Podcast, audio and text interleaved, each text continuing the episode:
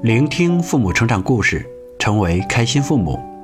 您好，欢迎收听由开心妈妈家庭教育为您带来的分享。今天分享的父母成长故事是：想让孩子学会采蜜，父母得先成为小蜜蜂。故事作者：细雨，儿子七岁。文章来自开心父母三六五成长联盟学习群。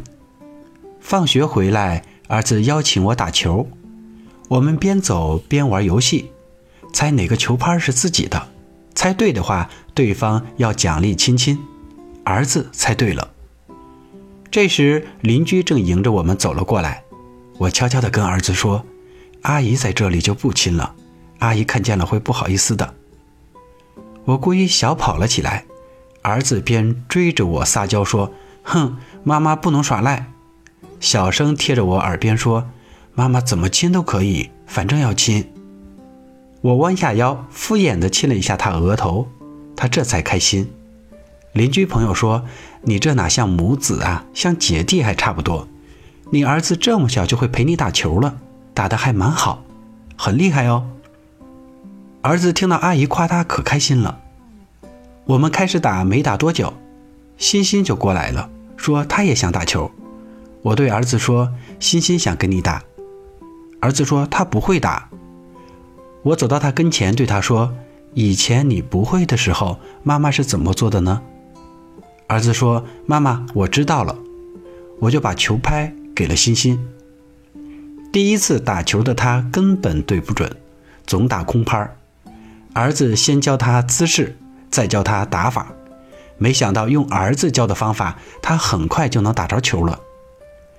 我对儿子说：“小老师真会教，想到这么好的方法，妈妈怎么就没有想到呢？”在他额头上点了个赞，儿子信心满满的样子。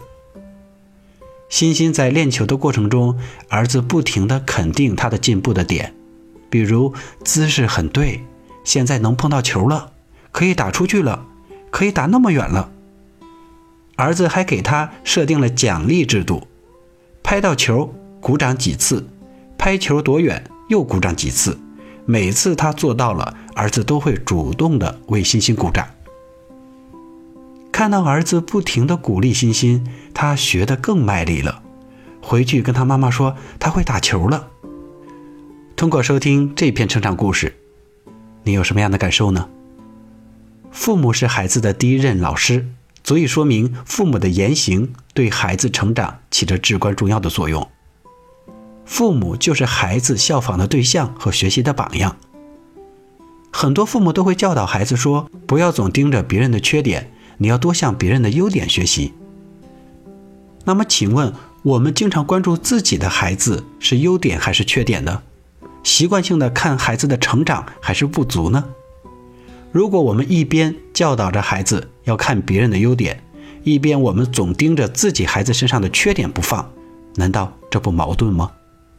所以呢，要想培养孩子的某个特质，不妨先从我们做起，成为榜样。